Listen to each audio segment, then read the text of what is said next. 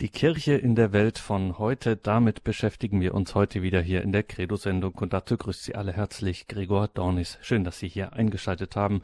Wir beschäftigen uns genauer mit der Pastoralkonstitution des Zweiten Vatikanischen Konzils, Gaudium et Spes, über die Kirche in der Welt von heute und sprechen da mit Professor Jörg Splett, emeritierter Professor für Philosophie der Hochschule St. Georgen in Frankfurt am Main beziehungsweise auch der Hochschule für Philosophie in München. Und und wir sind da bei einem Text, der es wirklich in sich hat, der Wirkungsgeschichte hat, wie man sie sich äh, intensiver kaum vorstellen kann. Bis heute wird der Text äh, diskutiert. Schon in der Entstehungsgeschichte ist er einzigartig. Allein die wäre schon eine eigene Reihe wert. Ein Kompromisspapier, wie formuliert wurde, auf jeden Fall versammelt es grundlegende Aspekte über die Kirche in der Welt von heute und ohne die auch die Geistesgeschichte in der Kirche näher hin die Theologie, aber eben eben auch die Philosophie wohl kaum der letzten 50 Jahre wohl kaum zu denken ist.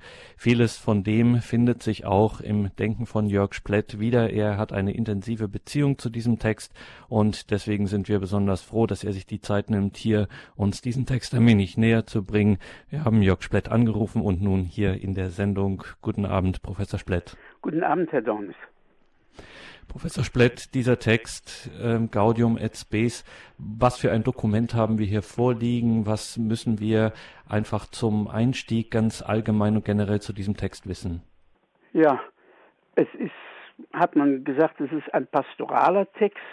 Manche haben das äh, so interpretiert, dass sie gesagt haben, es hat eigentlich nichts so Wichtiges mit dem Dogma, mit dem Glauben, mit dem Credo zu tun, sondern eher so etwas bloß für die Seelsorge. Äh, andere fanden diesen Text etwas zu zeitgemäß und zu sehr von der Zeit bestimmt. Ich, äh, jedenfalls war es eben einer der umstrittensten und mühsamsten Texte in der Entstehungsgeschichte. Und wie Sie ja schon gesagt haben, ich habe das tatsächlich als Assistent eben von Karl Rahner auch so aus unmittelbarer Nähe mitbekommen und von dort her das auch immer so miterlebt. Und ich finde, dass der Text es wirklich wert ist, bedacht zu werden und nicht äh, einfach so in künstliche Abhebung von anderen Texten einzusetzen. Das Sie hatten schon davon gesprochen, dass man diese Texte auch etwas kompromissfähig nennt. Das ist klar. Die Meinungen gingen zum Teil auseinander innerhalb der äh, Aula der Väter, so dass äh, das nicht ein Text ist, hinter dem alle 100 Prozent Leute stehen. Auf der anderen Seite hat man dann wieder gesagt, damit möglichst viele zustimmen, sind eine ganze Reihe von Texten äh, un vermittelt oder sagen wir nicht ganz durchgearbeitet nebeneinander gestellt, so dass von dort her bis heute der Streit weitergeht über diese Texte. Äh, aber wir schauen uns das halt gemeinsam miteinander an. Genau, das haben wir bereits in einem ersten Teil getan und wir, also muss man dazu sagen, der Text besteht aus zwei großen Hauptteilen und die sind wieder unterteilt in Kapitel und wir sind im ersten Teil noch im ersten Kapitel am Ende und da findet sich, wie Sie es formulieren, Professor Splett, ein kleiner Höhepunkt, der vielleicht auch ein Schlüssel für das gesamte Dokument ist. Wir sind im Artikel 22 über Christus. Was genau finden wir da? Das meine ich tatsächlich, dass das einer der Höhepunkte des ganzen Textes ist, denn die Christen heißen ja äh, Christen nach eben äh, Jesus Christus. Das äh, muss man vielleicht inzwischen etwas eigens betonen, weil ich immer wieder Menschen treffe, die sagen, dass im Christentum geht es um die Menschlichkeit, um äh, die Mitte sei äh, die Bergpredigt mit dem Aufruf zum Menschlichsein, während ja man beim Heiligen Paulus lesen kann, dass Christ der ist, der sagt, Jesus Christus ist der Herr. Wenn man das so sagt, Jesus Christus ist der Herr, dann ist dabei Herr ist die in der griechischen Bibel äh, die Übersetzung für äh, den unaussprechlichen Gottesnamen, den man schon zur Zeit Jesu nicht mehr äh, aussprach, sondern umschrieb mit der Name oder der Heilige oder so etwas. Und man kann, glaube ich, auch ohne Übertreibung sagen, dass diese Dimension der Göttlichkeit äh, Jesu äh, jahrhundertelang die Menschlichkeit fast überblendet hat und verschwinden lassen, so dass ich mich auf der anderen Seite nicht zu sehr wundere, dass man heute im Bewusstsein vieler Leute, auch von theologischen Kollegen, eigentlich sich fragt, wo bleibt eigentlich die Gottheit? Tatsächlich ist dieser Text hier nun auch wieder überschrieben, der hat eine Überschrift und die heißt Christus der neue Mensch. Da könnte man also schon sagen, worum geht es hier? In erster Linie geht es um den Menschen oder um Gott. Tatsächlich beginnt dann der Text nach der Überschrift so, dass er sagt, es klärt sich nur im Geheimnis des fleischgewordenen Wortes das Geheimnis des Menschen wahrhaft auf. Also klar ist, es handelt sich um das fleischgewordene Wort, also es geht um die Dreieinigkeitslehre und dass die zweite Person der Gottheit, der Sohn oder das Wort Mensch geworden ist. Darum geht's. Und insofern gehören tatsächlich äh, Mensch und Gott hier ganz eng äh, zusammen. Andere werden sagen, ich kann doch über die Menschen schlechterdings irgendwie oder anthropologisch reden. Christen sagen, nein, eben ein neues Bild auf das, was der Mensch eigentlich ist, erfährt man erst, äh, wenn man Jesus Christus begegnet. Man kann es ein bisschen salopp formulieren und sagen, Menschsein ist eigentlich so schwierig, haben so Leute gesagt, dass man schon Gott sein muss, um das richtig zu können. Menschen müssen das ja lernen. Man spricht also vom, vom Lernziel Menschsein, was ja damit zusammenhängt, dass kein Hund ein Problem hat, hundisch zu werden oder eine Katze unkätzisch, aber dass beim Menschen tatsächlich die Möglichkeit besteht, dass sie unmenschlich werden. Oder sagen, reden wir nicht in der dritten Person, dass wir unmenschlich werden. Unmenschlich ist ein Wort, kein Tier ist unmenschlich, aber Menschen können unmenschlich sein. Und in dieser bedrohlichen und äh, erschreckenden äh, Situation, dass wir nicht einfach fraglos sind, was wir sind, sondern um einen Satz eines griechischen Dichters aufzunehmen, den Nietzsche zur Mitte seiner, seiner äh, Ausführungen gemacht hat, immer wieder, wir müssen erst werden, der wir sind. Und dafür brauchen wir ein, ein Inbild, ein, ein Zielbild. Und dieses Zielbild, sagen die Christen, ist dieser Mann Jesus von Nazareth, der zugleich Christus heißt, das heißt der Gesalbte, der Messias. Und da sind wir mitten im sogenannten Heilsgeheimnis, wie das auch früher formuliert wurde. Und jetzt müssen Sie uns das erklären, Professor Splett. Jetzt fragen wir den Anthropologen, was klärt sich denn jetzt genau hier in diesem Bild Christi? Eben, was erklärt sich daran? Man könnte ja erstmal nochmal rückfragen, äh, wenn wir es einen Moment nochmal weglassen, was heißt also jetzt der Mensch? Den kann man ja schon unterschiedlich definieren, wenn man mal schaut, was die Leute alles sagen. Heute ist, äh, ich habe ein Buch eines Kollegen im, der, im Regal stehen, das heißt der Mensch das Untier. Also es gibt eine ganz merkwürdige Art, ähm, Benedikt XVI. hat da wiederholt darauf hingewiesen, dass vor allen Dingen in Westeuropa eine massive Form von Selbsthass besteht, dass man sagt, der Mensch ist eigentlich etwas Missglücktes und äh, Verunglücktes und wir haben ja bei uns die Bestrebungen eines Transhumanismus, wo gesagt wird, der Mensch muss überwunden werden, der muss verschwinden, wir müssen jenseits des Menschen auf eine neue Form von Übermensch und dergleichen kommen. Also eine Unzufriedenheit für den Menschen ist einerseits schon da. Und jetzt schauen, was ist jetzt, was macht nun an ihm äh, das aus, was wollen wir hier lesen? Und dann schaut man also jetzt zum Beispiel ins Neue Testament hinein und liest dort, was er tut. Und die Formel, die seine Leute dann verwenden, ist, dass er eigentlich äh, Menschen geholfen hat und äh, ihnen nachgegangen ist, sich um sie bemüht hat, äh, die Kranken geheilt und verkündet hat, eine neue Welt, in der die Menschen miteinander in Liebe umgehen. Das war eigentlich der Kern seiner Aussage und zwar nicht bloß miteinander, sondern vor allen Dingen aus ihrem Miteinander auf Gott hin. Dass das hier erstmal drin besteht. Das, das Bild, das dann hineingehört, heißt, so hat Paulus das in seinem Kolosserbrief geschrieben, dass dieser Mann, Jesus von Nazareth, das Bild des unsichtbaren Gottes gewesen sei. Ich sage bewusst Bild und nicht wie in der Einheitsübersetzung Ebenbild, weil vor einem Unsichtbaren es keine Abbilder oder Ebenbilder gibt. Bild heißt eben nicht eigentlich Abbild, sondern Bild heißt äh, sichtbar machen von etwas, was sich so nicht zeigt. Dass das hingehört. Und dass hier gesagt wird, das gehört ja auch zu dem, wir haben jetzt gesprochen von dem Selbsthass der Menschen auf sich selbst, jedenfalls gerade im Westen. Tatsächlich gehört es auch zu der christlichen Botschaft zu sagen, dass wir heute, wir Menschen, nicht so sind, wie wir eigentlich von Gott gedacht waren. Also der erste Gedanke über den Menschen, den man christlich sagen muss, ist, wir sind von Gott gewollt und gerufen und geschaffen. Sein heißt nicht einfach vorhanden sein, sondern sein heißt gewollt sein. Das ist schon mal ein Gedanke für sich. Und dann kam als zweiter der Gedanke, dieser Mensch hat von Anfang an äh, auf diese Zusage und auf dieses Geschenk Gottes mit Misstrauen reagiert und hat deswegen seine ursprüngliche Gestalt verloren so dass tatsächlich der Mensch, Pascal hat das so gesagt, äh, in einem Elend steht, der seine verlorene Größe sichtbar macht und in einem Elend, dessen Größe eben auch nochmal die Größe des ursprünglichen äh, Berufenseins ausdrückt. Und Christen glauben nun, dass hier jetzt jemand, die zweite Person der Gottheit, Menschennatur angenommen hat, um uns von neuem zu zeigen, was Menschsein eigentlich heißt.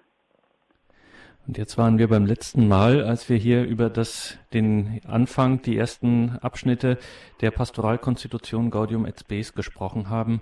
Professor Splett, waren wir auch bei Atheisten zum Beispiel. Und jetzt stelle ich mir vor, ich höre Sie so sprechen und dann frage ich Sie, ja, aber woher wissen Sie denn das, Sie als Christ, äh, woher wissen Sie, dass Ihr Sein gewollt sein ist, dass das auf Gott hingeordnet ist, dass das auf eine Beziehung mit diesem Gott aus ist. Eben, das äh, ist hier schon äh, uns gesagt worden, der Fachausdruck heißt Offenbarung, also dass der Mensch von sich aus äh, auf diese Idee jedenfalls nicht zwingend nicht kommen kann. Auf der anderen Seite sollte man auch den Atheisten erst einmal fragen und sagen, äh, dass es eigentlich zum Menschen dieser Gottesbezug von Anfang an gehört hat. Soweit wie wir da zurückgreifen können, werden irgendwelche höheren Mächte angerufen und zwar nicht bloß im äh, Sinn, dass man arm und elend ist und Hilfe braucht, sondern auch im Sinn dessen der Dankbarkeit, dass man sagt, von woher äh, darf ich überhaupt leben oder bin ich da, dass das hier mit begegnet. Und von dort her gehört das in diese Offenbarung jetzt der biblischen Tradition hinein, in der ja auch Jesus von Nazareth steht, dass hier gesagt wird, der erste Glaubensartikel, um es mal so auszudrücken, heißt nicht, wir sind aus dem Würfelbecher der Evolution gerollt durch Zufall, sondern wir sind geschaffen und äh, gewollt. Das heißt nämlich schaffen. Schaffen heißt, äh, dass, es, äh, dass wir nicht durch Zufall da sind, sondern dass wir gewollt da sind. Leider haben das auch die Christen in der Neuzeit ziemlich vergessen, diesen ersten Glaubensartikel, und haben sich immer gleich schon mit Moral oder dergleichen oder mit der Erlösung befasst, vor allem mit der Erlösung von der Schuld. Aber zunächst mal dieser Gedanke, dass wir überhaupt da sein äh, sollen, dass sein gewollt sein heißt. Das ist eigentlich der erste Gedanke. Und das zeigt sich, das würde ich auch als Frage an Atheisten stellen eben, das zeigt sich meiner Überzeugung nach am deutlichsten in dem, was Kant den kategorischen Imperativ genannt hat. Das heißt, dass wir in uns eine Stimme hören. Es ist keine Stimme. Heidegger hat gesagt, sie spricht im Modus des Schweigens, die uns auffordert, gut zu sein man hat also so gesagt, mit der Achsenzeit, so hat das Jaspers genannt, zwischen 800 und 200 vor Christus. Da gibt es die Propheten, es gibt die äh, Philosophie, die in Griechenland entsteht und solche Positionen, in denen gesagt wird, was den Menschen ausmacht, ist, sagen wir es doch ganz knapp, die sogenannte goldene Regel. Das heißt, äh, was du nicht willst, dass man dir tut, das füge auch keinem anderen zu, als ein Grundsatz äh, des Lebens, als ein Du sollst, als ein erfahrenes Du sollst. Im Theoretischen erfahren wir so etwas, dass man sagt, man kann nicht zugleich etwas sagen und es in demselben Moment unter derselben Rücksicht widerrufen. Ich kann nicht sagen, wir unterhalten uns jetzt hier über äh, Fides et Ratio oder wir unterhalten uns jetzt hier über äh, die Enzyklik, die, über die, diesen Text äh, Kirche in der Welt und wir unterhalten uns nicht darüber. Nein, wir unterhalten uns. Also im Theoretischen gibt es eine solche Klarstellung, ohne die kein Denken geht. Und so gibt es in der Praxis dieser Gedanke, äh, dass man gut sein soll. Die Frage ist, wo kommt das her? Und da wird gesagt, das liegt nun hier vor. Äh, allerdings muss ich gleich sagen, habe ich tatsächlich ein Stück Problem damit und das kann ich auch anderen nachfühlen, dass das in erster Linie übrigens auch in unserem Text hier zuerst gleich erscheint unter dem Gedanken, dass hier äh, erlöst wird, gesühnt wird. Da ist vom Opferlamm die Rede, das sein Blut vergießt oder so etwas. Ich meine, dass das schon eine äh, Verkürzung ist, die ich sehr verständlich finde, aber die man auch diskutieren sollte. Sind wir wirklich in erster Linie, geschieht diese Erscheinung des neuen Menschen, des wahren Menschen, wie die Christen glauben, geschieht das als Antwort auf eine Schuld und einen Abfall?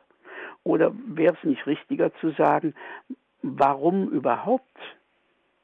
Warum überhaupt die Schöpfung und Welt?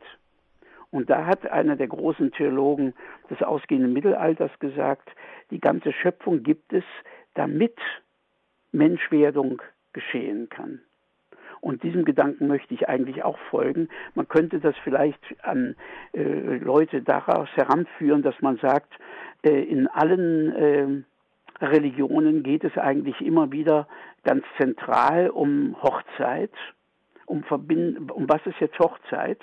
Hochzeit ist selbst in äh, Kulturen, wo wir Polygamie haben, derart, dass der volle Hochzeitsritus eigentlich nur einmal vollzogen wird und sonst etwas reduziert erscheint. Und der volle Hochzeitsritus besteht immer darin, dass gesagt wird Hochzeit von Himmel und Erde, von Schöpfer und Geschöpf.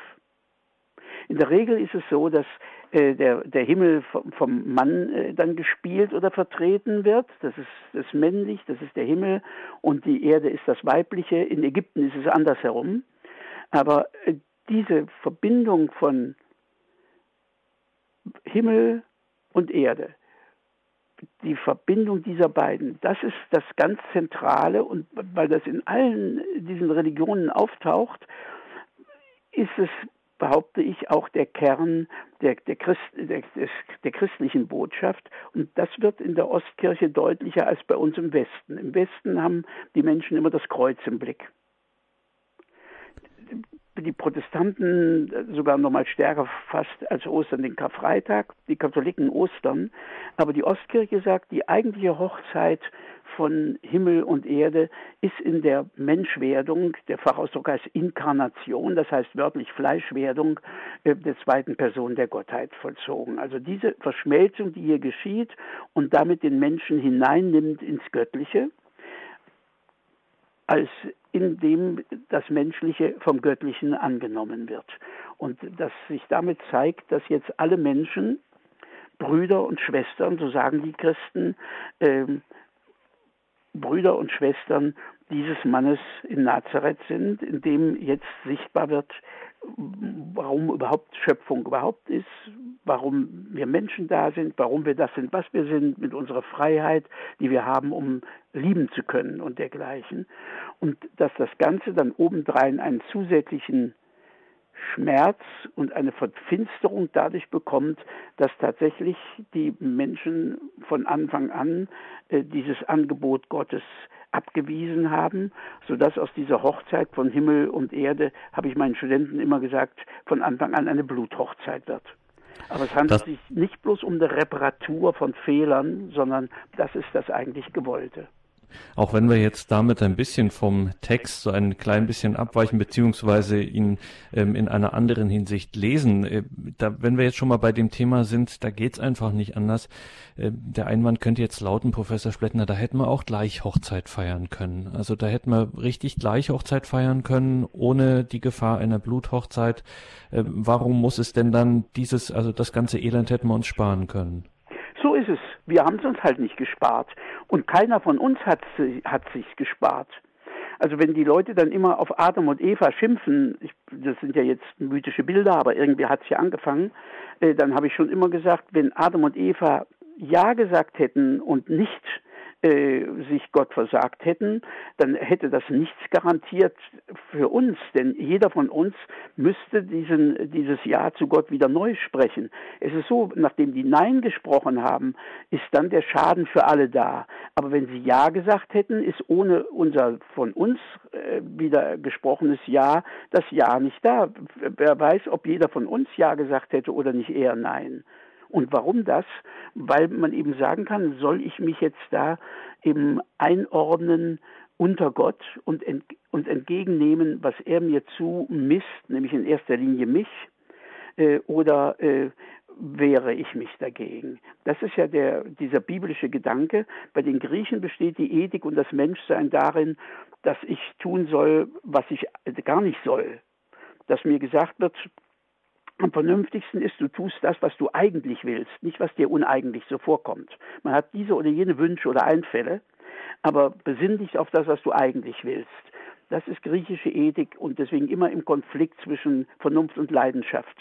Die biblische Tradition geht anders vor und sagt, der Mensch wird aus Freiheit von Gott geschaffen, verdankt sich ihm und steht vor der Frage, unterwirft er sich, nimmt er sich an und entgegen auch in all seinen Grenzen und Beschränkungen, die er hat, oder meint er, er müsse sich hier aufmandeln? Und dieses Aufmandeln, ganz wie Sie sagten, warum so ein Umweg, das haben wir gemacht. Und nachdem wir jetzt in dieser Weise verloren sind, das ist das Schlimme bei Unglück und Schmerz, dass man in erster Linie dann immer um sich kreist. Und so kreist der Mensch um sich und will erlöst werden. Und deswegen schaut er dahin, wer erlöst uns. Und deswegen steht das da im Vordergrund. Aber zunächst mal die Überschrift heißt ja wirklich der neue Mensch und da geht es nicht um die Erlösung, sondern hier geht es erstmal darum, dass uns gezeigt wird, wie ist der Mensch gedacht. Und das kann man an ihm ablesen und dann kann man ablesen, dass dieser Mann sagt, ich lebe ganz aus meinem Vater und auf ihn hin und folge ihm und tue das, was er von mir verlangt. Das wird dort gesagt. Und was verlangt er nun konkret? Aus diesem zunächst mal das Ja eben zu seinem Vater, zu Gott, den er seinen Vater nennt. Und dann, wenn man jetzt dieses Ja zum Vater spricht, zu Gott spricht, das heißt, wenn man zu ihm Ja sagt, oder sagen wir ungeschützt, dass man ihm eben liebt, lieben ist für die Bibel nicht erstmal was Emotionales, sondern die Einigung im Willen, dass man dasselbe tut und will, dann sieht man, dass das, was der Vater in erster Linie will, ist, dass er die Menschen mag. Also wer Gott mag, muss mit ihm, muss, sollte mit ihm auf die Menschen zugehen, auf sich und auf die anderen. Und diese Doppelrichtung, einerseits das Dasein für den Vater, das andere Dasein für die anderen Menschen, das ist das, was in unüberbietbarer Weise äh, dieser Mann Jesus von Nazareth uns vorgelebt hat, der gesagt hat, eine größere Liebe hat niemand, als wer sogar den Tod auf sich nimmt für seine Freunde. Das heißt also immer unter dieser merkwürdig durchgehenden Figur des Absehens von sich selbst. Also äh, dieses äh, sich aus dieser ja, Hingabe, sagen wir auch zum Beispiel, das hat immer etwas mit einem Verlust von so einem, sagen wir mal, souveränen Selbststand zu tun. Durchaus. Ich habe neulich hatte ich zu reden in so einem kleineren äh, Kreis darüber, äh, wie das eigentlich ist mit uns, wofür wir eigentlich leben sollen oder so. Und dann hat einer äh, einen Satz zitiert eines, eines bekannten Politikers, wenn jeder an sich denkt, dann ist an alle gedacht. Und jetzt kann man das ja mal versuchen durchzuvollziehen, was das im Ernst heißen würde. Also wenn jeder an sich denkt, dann ist an alle gedacht. Was wird denn da gedacht dann? Will ich äh, bloß an mich denken?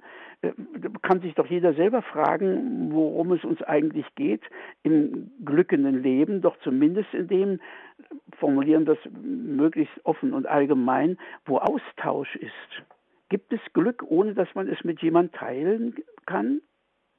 Man hat so gesagt, mag ja einer alleine glücklich sein wollen, aber er braucht eigentlich jemanden, dem er das sagt, dem er sich mitteilen kann und mit dem er das teilen kann.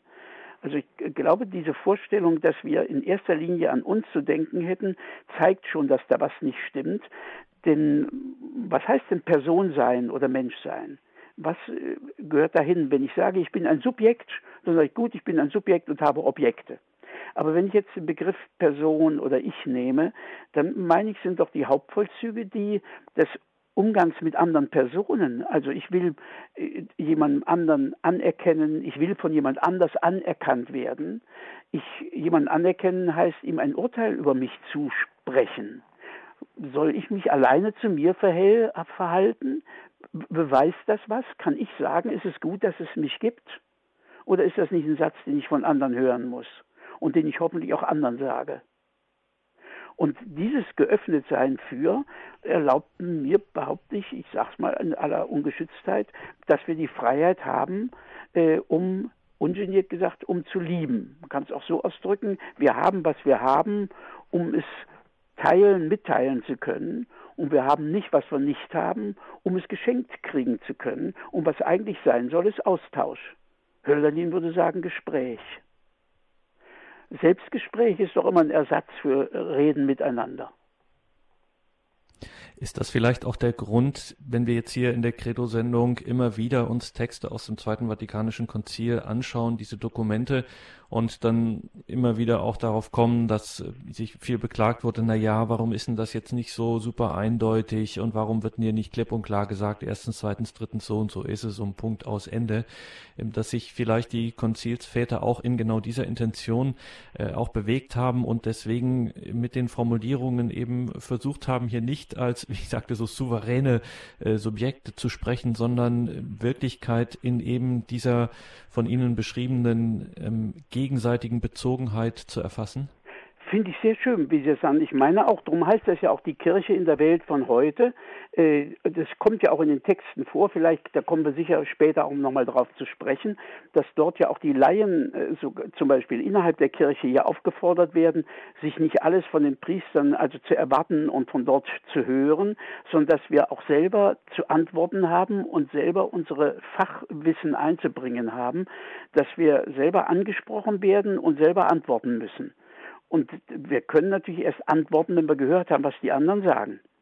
Und das genau wird hier aufgenommen ins Hinhören auf die Leute. Deswegen hat es ja angefangen mit der Freude und dem und der Hoffnung, zugleich mit dem Schmerz und der Furcht der Menschen von heute, die aufzunehmen und sich damit äh, zu verständigen, ihnen eine Antwort zu geben. Und da heißt jetzt die Antwort wahrscheinlich für eine ganze Reihe Leute eben einigermaßen ärgerlich oder verwunderlich, dass diese Antwort äh, zunächst mal tatsächlich Jesus Christus sei dass hier, wenn man sich fragt, man hat ja so gesagt, was ist der Mensch? Und dann sagt Kant, wir haben drei Fragen, was kann ich wissen, was soll ich tun, was darf ich hoffen? Und die Fragen gehen alle, sagt er, in eine vierte Frage hinein, was ist der Mensch? Und ich würde daran jetzt eine, eine Fortsetzung dran schließen und sagen, der Mensch ist das Wesen, das sich und andere fragt, wer bist du?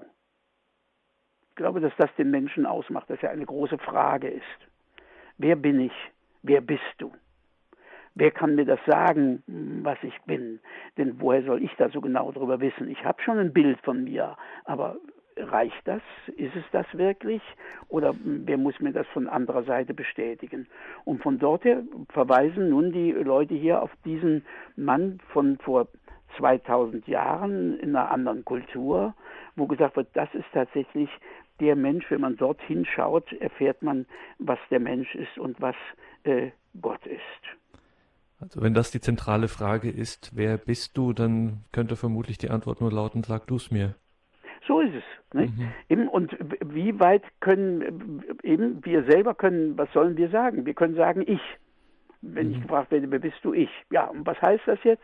Mhm. Dann versuche ich etwas zu sagen von meinen Eltern her, von meinem Platz in der Gesellschaft oder wie immer. Beschreibt mich das? Macht diese Beschreibung mein Wesen aus? Was ist das, wenn ich, wenn ich meinen Platz, meine Rolle verliere? Oder wie geht das weiter? Also deswegen ganz, wie Sie gesagt haben, wer sagt mir jetzt, wer ich bin? Und da sagen die, also plural muss man sagen, was ich bin, was ist der Mensch, aber der Einzelne wird ja mit wer gefragt. Wer bist du, wer bin ich? Und das wäre dann hier zu äh, erfahren, wieso kann das von diesem Menschen erfahren werden. Und da haben jetzt seine Leute das erlebt, dass er mit einer unglaublichen Souveränität äh, aufgetreten ist. Er hat äh, Sünden vergeben, er hat die Leute weggerufen aus ihrer Arbeit, sie sollen ihm folgen, äh, ist für sie eingetreten und dann katastrophal gescheitert und umgebracht worden. Und damit war eigentlich die Sache dann zu Ende. Und dann erfahren sie äh, seine Gegenwart. Freude und Hoffnung, Trauer und Angst. Gaudium et Spes, die Eingangsworte der Pastoralkonstitution des Zweiten Vatikanischen Konzils. Um die geht es hier heute und wir sprechen dazu mit dem Philosophen Jörg Splett über dieses Dokument heute in einem zweiten Teil hier in der Credo-Sendung bei Radio Horeb und Radio Maria. Und jetzt müssen wir ein klein wenig verschnaufen, bevor wir uns weiter in diesem Dokument bewegen und hören ein wenig Musik.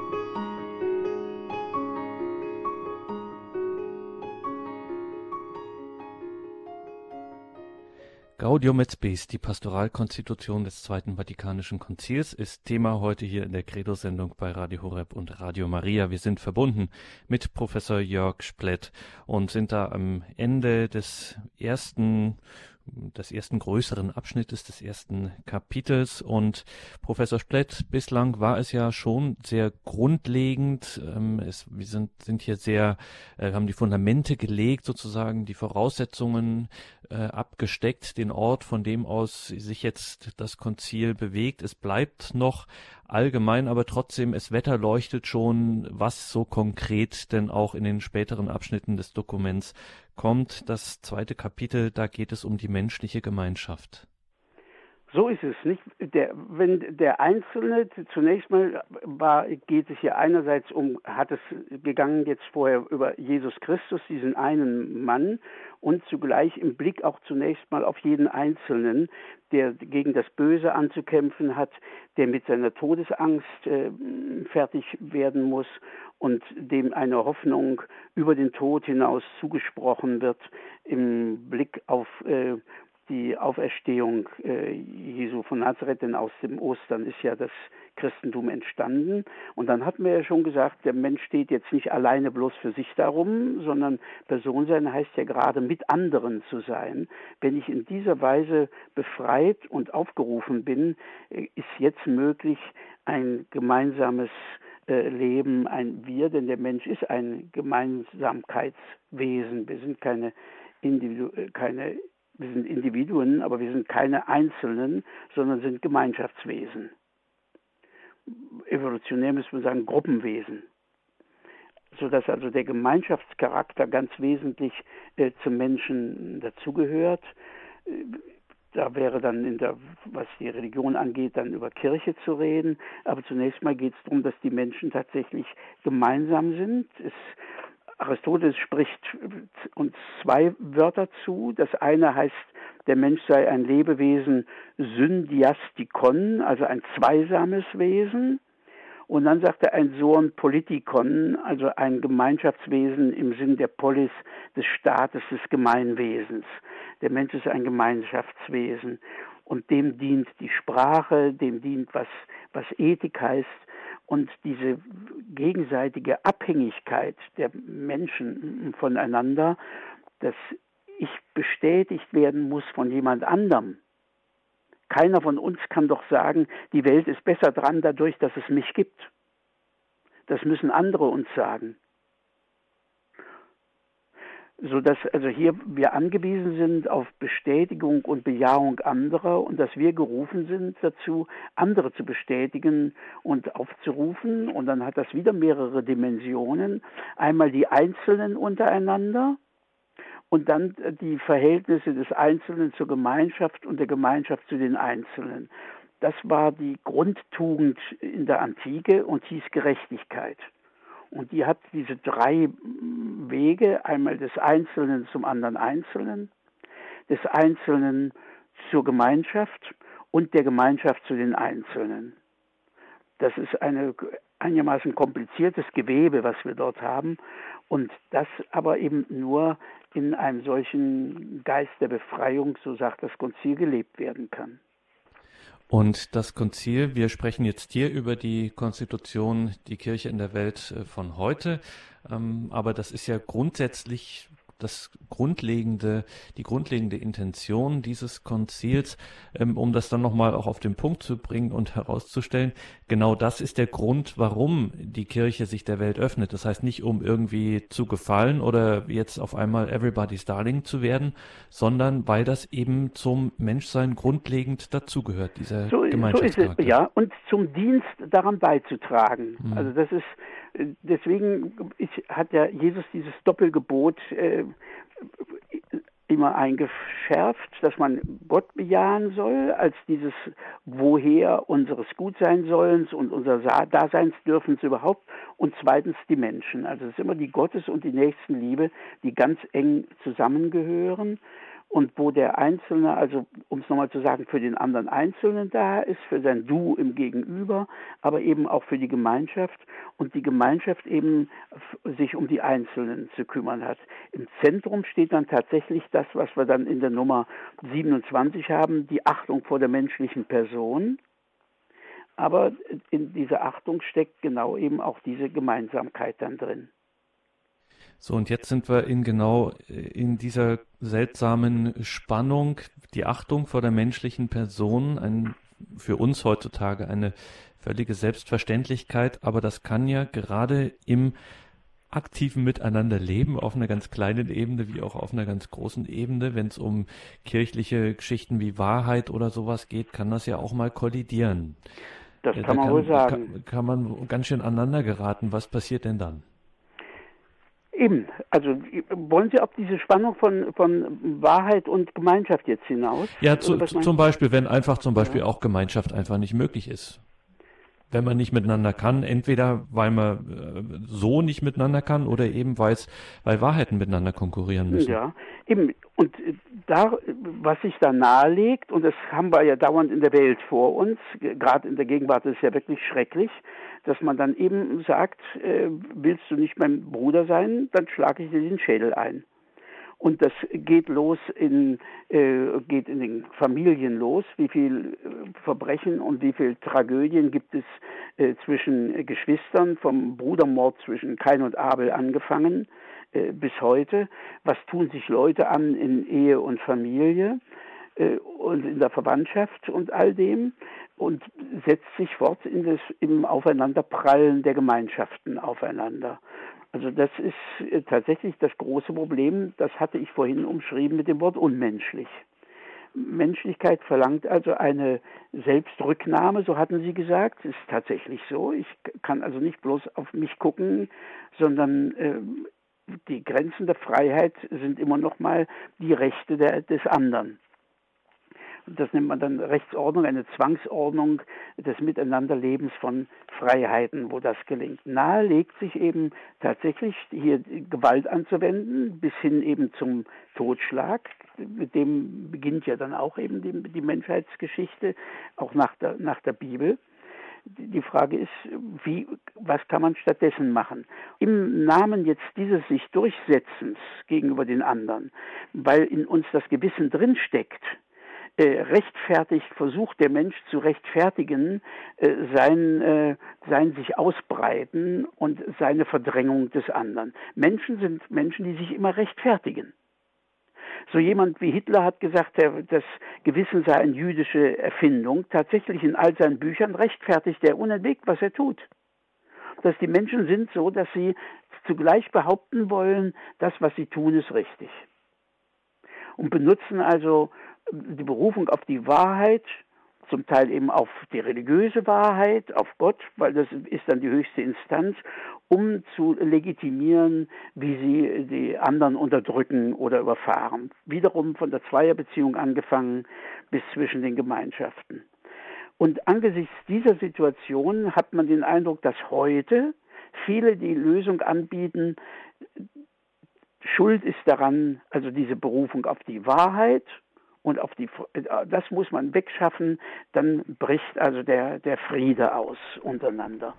Und da bin ich der Meinung, dass das nicht der Fall ist sondern dass ich nur im Rückgriff auf die Wahrheit und auf äh, wobei Wahrheit nicht bloß was Theoretisches ist, denn wahr sind nicht bloß Sätze wie zwei mal zwei ist vier, sondern wahr ist auch ein Satz wie, dass man Menschen nicht umbringen soll so dass ich also meine, dieser Versuch, nachdem auf der einen Seite die Leute die Wahrheit beschwören, um damit dem anderen Unrecht zu tun, ruft auf der anderen Seite die Gefahr herbei, auf die Wahrheit zu verzichten, damit dann die Menschlichkeit ausbricht. Da bricht aber nicht die Menschlichkeit aus, sondern brechen nur die individuellen Egoismen aus. So, wenn ich jetzt aber einer von denen bin, aus der Wahrheitsfraktion komme, die sagt, es ist keineswegs so absolut verboten, Menschen zu töten. Warum denn nicht, ähm, wenn sie schwach sind, wenn sie anderen zur Last fallen oder so? Und jetzt begegne ich ihrem Argument, ihrer Wahrheit. Mhm. Ähm, dann wäre es doch eigentlich nur vernünftig äh, zu sagen, na dann packen wir diese Wahrheitsansprüche mal weg äh, und dann gibt es nämlich gar keine Legitimationshintergründe, der kann sich dann einfach nicht mehr rechtfertigen ist das nicht am Ende doch besser, beziehungsweise wo wäre die alternative Lösung? Also wenn ich mich nicht rechtfertigen kann, dann bin ich bei der Formel angekommen, dass alles geschehen kann. Äh, Nietzsche zitiert in seinen Tagebüchern wiederholt den Satz der Assassinen, das war also eine bestimmte so eine Mördersekte, eine islamische, die sagte, nichts ist wahr, alles ist erlaubt. Und das ist dann die Konsequenz. Denn wenn nichts wahr ist, dann ist natürlich auch kein Verbot wahr. Und deswegen haben die gesagt, wenn ich die Wahrheit streiche, dann kann jeder das tun, was er kann. Und dann gibt es die Schwachen, die geraten eben unter die Räder. Und dann gibt es die Starken, solange wie sie stark sind, die sich unter Umständen behaupten können. Was damit geliefert ist, ist jedenfalls die Mitmenschlichkeit. Also ich sehe nicht, dass das Frieden machen könnte. Mhm. Und nun gibt es trotzdem, und ähm, darauf besteht auch das Konzil in unserem Text hier, Gaudium et Spes, es gibt so eine Art rechter äh, irdischer Autonomie, eine so eine, eine Selbstständigkeit von irdischen Wirklichkeiten, was weiß ich, in der Wissenschaft zum Beispiel. Ja. Ähm, damit muss die Kirche dann leben. So, oder so ist muss ich das also verstehen? Es, es, gibt Fakten, mit denen müssen wir alle leben. Zwei mal zwei ist vier. Das, das kann keine Religion ändern. Das ist so. Und was wir an Fakten beobachten, sind auch da. Die Frage ist, wie gehe ich mit diesen Fakten um? Ist die erste Antwort. Die zweite Antwort ist, äh, reicht eine Faktenkenntnis oder muss ich nicht wissen, äh, was ich jetzt mit meinen Fakten machen kann? Ich wundere mich, dass immer noch Bücher erscheinen, Tagungen gehalten werden, Aufsätze geschrieben werden mit dem Titel Dürfen wir, was wir können? Wenn dieser Satz einen Sinn hätte, behaupte ich, hat das Wort dürfen keinen Sinn mehr. Denn dürfen und sollen und nicht dürfen gehören nur dorthin, wo man was kann. Man kann mir doch nicht verbieten, zum Beispiel aus dem vierten Stock zu flügeln, weil ich das gar nicht kann. Sondern was mir verboten wird von irgendeiner Ethik oder was mir erlaubt wird, kann immer nur eine, ich sag's mal so fachlich, die, eine Teilmenge dessen sein, was ich kann. Ich kann also verschieden, manches kann ich gar nicht, das kommt gar nicht vor. Von dem, was ich kann, wird jetzt einiges gesagt, das darf ich. Und von anderen wird gesagt, ich darf es nicht. Ich kann zum Beispiel das Küchenmesser nehmen und es dem Nächsten in den Bauch rammen und das darf ich nicht. Und, oder Experimente machen, zum Beispiel mal ausprobieren, wie das eigentlich mit einer Atombombe ist, wie das wirkt, indem man die mal auf Frankfurt wirft oder so. Das darf man nicht so dass ich überhaupt nicht verstehe, was der Satz soll, dürfen wir, was wir können, sondern die Frage kann nur heißen, was von dem, was wir können, dürfen wir auch. Und dann ist die Frage, woran machen wir das wieder fest? Und dann komme ich wieder bei meiner goldenen Regel an, von der ich schon gesprochen hatte. Die kann man negativ formulieren. Was du nicht willst, dass man dir tut, das füge keinem anderen zu. Oder man kann es, wie es Jesus in der Bergpredigt tut, positiv formulieren. Was du willst, dass dir die Leute tun, das tu auch ihnen. Und das behaupte ich, sei etwas, was in jedem von uns drin steckt. Ich kann nicht in jedem Mensch, Mensch, Menschenherz gucken natürlich nicht. Aber ich argumentiere hier mit Fichte. Fichte hat gesagt, es gibt Leute, die sagen, sie wissen nicht, warum sie anständig sein sollen. Aber er habe noch keinen Bösewicht getroffen, der nicht sich auf das Recht beruft, wenn er meint, ihm geschieht Unrecht. Also wohlgemerkt, der Bösewicht sagt nicht, mir gefällt das nicht, ich mag das nicht, sondern der Bösewicht sagt, das darf nicht sein. Das ist der Punkt. Der empört sich moralisch, sittlich, ethisch. Und das finde ich ist ein, äh, mehr habe ich nicht an Argument, aber ich finde das ein wirklich schlagendes Argument. So ist es mir auch gegangen. Ich habe immer, ich habe schon Leute getroffen, die sagen, sie wissen nicht, warum sie eigentlich anständig sein sollen. Das haben irgendwelche schwachen Typen erfunden, um die Starken schwach zu machen. Aber ich habe noch niemand getroffen, der sich ungerecht behandelt fühlt und sich dann nicht im Namen der Wahrheit, des Guten, der Menschlichkeit beschwert. Und sei es also ein, ein Mörder wie hier in Frankfurt, der Gefgen, der da den ähm, Bankersohn da umgebracht hat und dann die Bundesrepublik verklagt. Sie haben eingeschaltet in der Credo-Sendung bei Radio Horeb und Radio Maria. Wir beschäftigen uns mit der Pastoralkonstitution des Zweiten Vatikanischen Konzils, Gaudium et Spes, Kirche in der Welt von heute. Und betrachten da vor allem natürlich auch, was äh, in diesen Texten ebenso alles drinsteckt. Und bemerken hier immer wieder, heute sind wir bereits im zweiten Teil, dazu hier in der Credo-Sendung im Gespräch mit Professor Jörg Splett, was alles eben da drin steckt und was es für Konsequenzen auch für unsere Zeit auch hat. Und das ist tatsächlich bei allen zeitbedingten Formulierungen, die wir in diesen Texten des Zweiten Vatikanischen Konzils äh, finden, immer noch wirklich brandaktuelle Texte sind.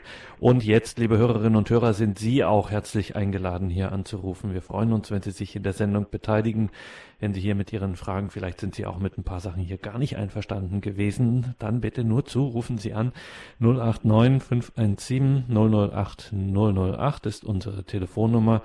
Außerhalb von Deutschland erreichen Sie uns unter der 004989517 008 008. Also das ist die gewohnte Hörernummer mit der deutschen Vorwahl. Ich sag's noch einmal, die deutsche Telefonnummer 089 008 008.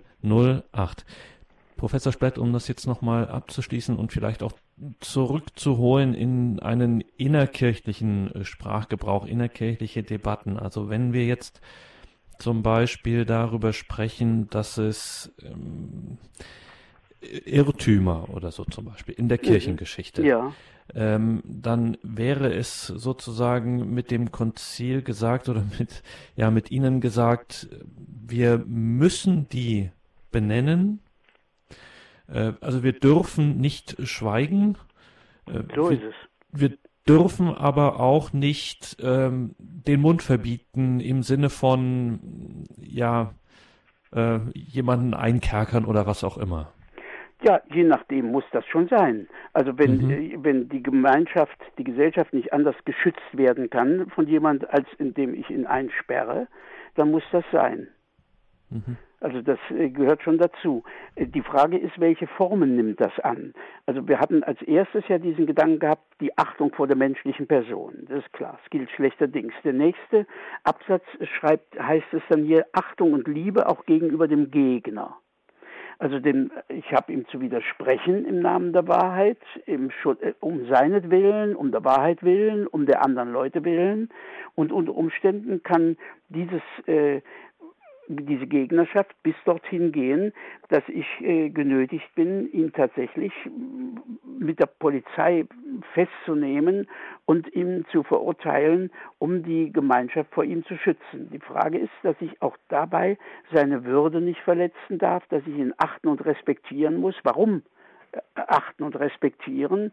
Weil in ihm die Stimme des Gewissens spricht, von der äh, wir Christen sagen, das ist die Stimme Gottes. Äh, Kant lässt das erst einmal weg und sagt, das sei das Wesen der Religion, diese Stimme Gott zu nennen. Äh, er sagt erstmal nur ganz anonym kategorischer Imperativ. Also diese Erfahrung des Du sollst und die leuchtet auch von sich selber ein. Also ich bin nicht der Meinung von Dostoevsky, dass man sagen muss, wer nicht an Gott glaubt, dann ist alles erlaubt. Ich bin überhaupt nicht bereit, den Agnostiker oder Atheisten aus seiner Gewissensverpflichtung zu entlassen.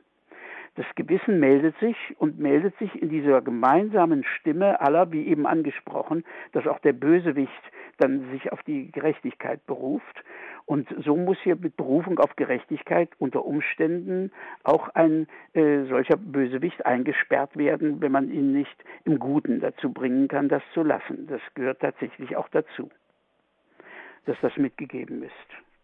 Und nun sagt das Konzil, sagt unser Text Gaudium et Spes, wirft auch nochmal einen besonderen Blick auf Wissenschaft und sagt, also das muss, hier, hier braucht es auch einen Freiraum.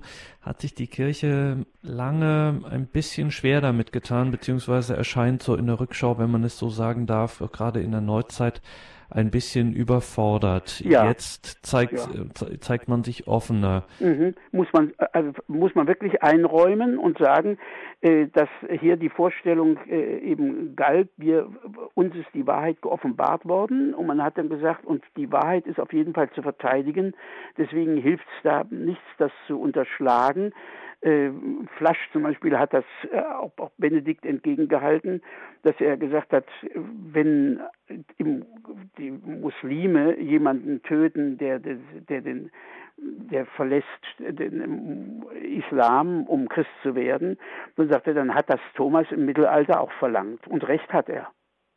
Also auch im Mittelalter waren die Leute der Meinung, wenn ich jemanden töten darf oder sogar soll im äh, Namen der Ordnung, der das Geld verfälscht und da etwas kaputt macht, so müsse man eben auch jemand, der die Wahrheit verfälscht, also den Heretiker, muss man also, wenn er sich nicht bekehrt, äh, töten. Das war tatsächlich äh, die Meinung damals.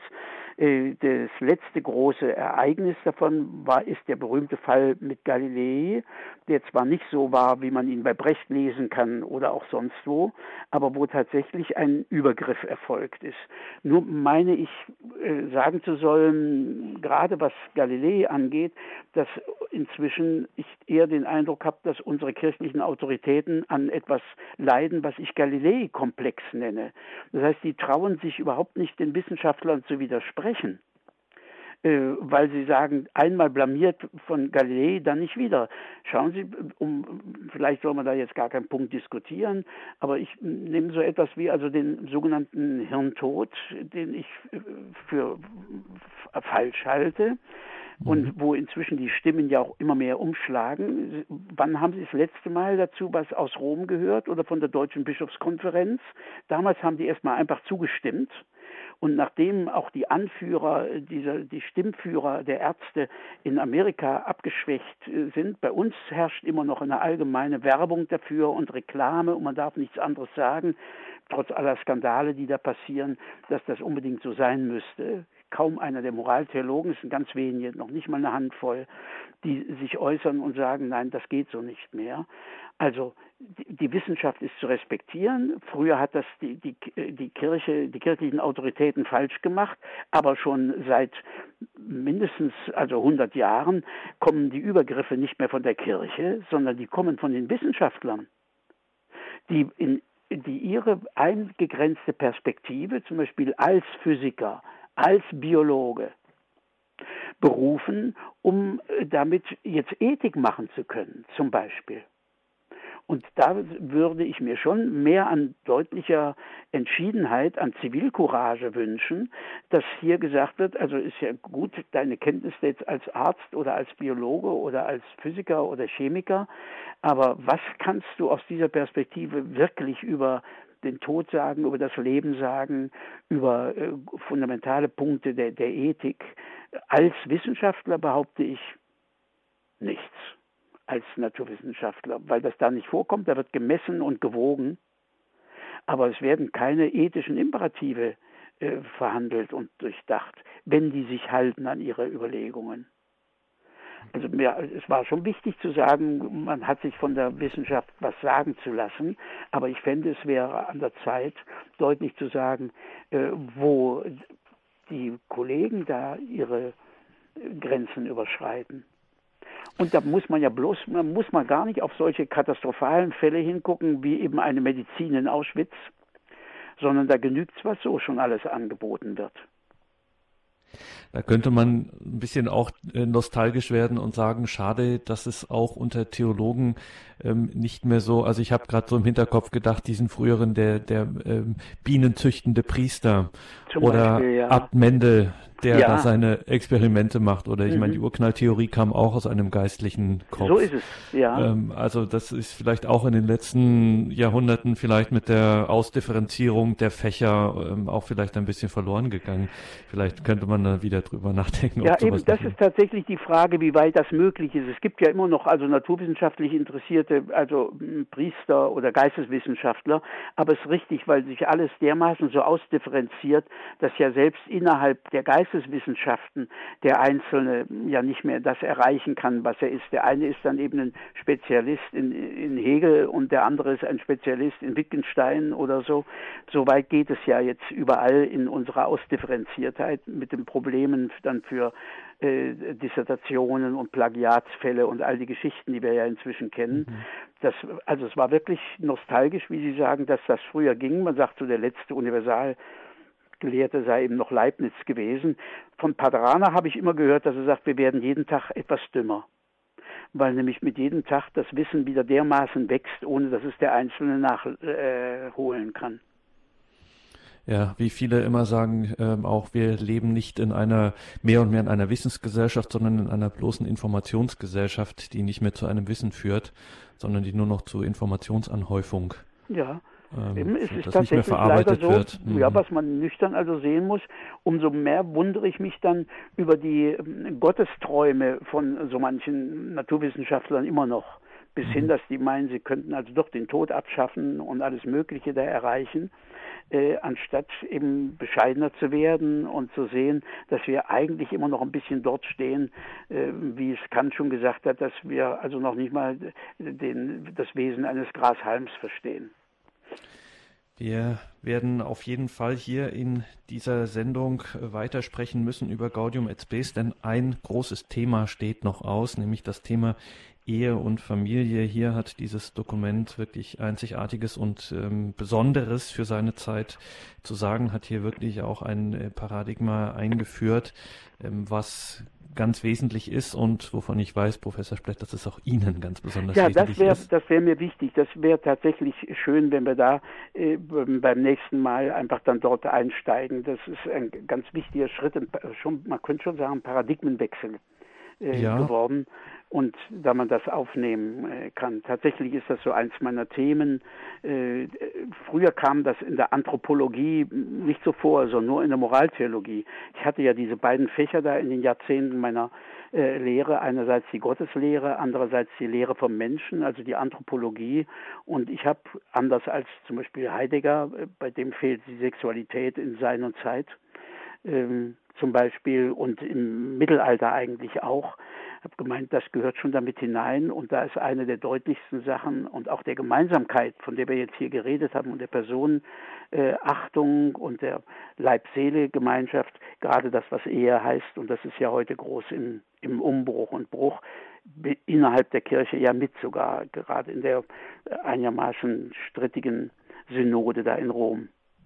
Genau, und darüber werden wir dann beim nächsten Mal genauer handeln, ermutigt auch durch das äh, Konzil, dass wir sozusagen alle in der Kirche ähm, jetzt nicht einfach so blind der eine auf die Autorität des anderen vertraut, sondern dass wir eben auch innerhalb der Schar der Gläubigen ähm, uns gegenseitig mit Achtung und Respekt begegnen und zuhören und ja, Meinungen. So ist es. Und da auch ja. nochmal Erfahrungen und Überlegungen hineingehören, die den, also es ist immer, ich glaube gerade, vielleicht darf man das noch sagen, bei solchen Grundfragen ist es immer wichtig, dass man mit Leuten redet, die äh, beteiligt sind und Leuten, die unbeteiligt sind, weil jeder auf seine Weise etwas verkürzt ist. Mhm. Also deswegen finde ich ganz sinnvoll, dass man sich, dass sich zum Beispiel Eheleute wie ich sich was sagen lassen von den Zölibatären und dass umgekehrt die Zölibatäre sich etwas gesagt sein lassen von den Verheirateten. Und erst in dieser Gemeinsamkeit sich da etwas tut. Dann freuen wir uns auf das nächste Mal. Für heute vielen Dank, Professor Splett. Alles Gute, einen schönen Abend. Auf Wiederhören. Danke, ich danke Ihnen für das Gespräch. Danke auch Ihnen, liebe Hörerinnen und Hörer, fürs Dabeisein, für Ihr Interesse an dieser Sendung, von der es natürlich wie immer CD und Podcast geben wird. Schauen Sie da einfach auf horeb.org, unseren Internetauftritt. Danke an Herrn Bobinger im Hintergrund in der Regie. Er begleitet Sie nun weiter durch das Programm. Hier geht es gleich weiter um 21.40 Uhr mit der Komplett, dem Nachtgebet der Kirche. Ich darf mich an dieser Stelle von Ihnen verabschieden. Alles Gute wünscht Ihr Gregor Dornis.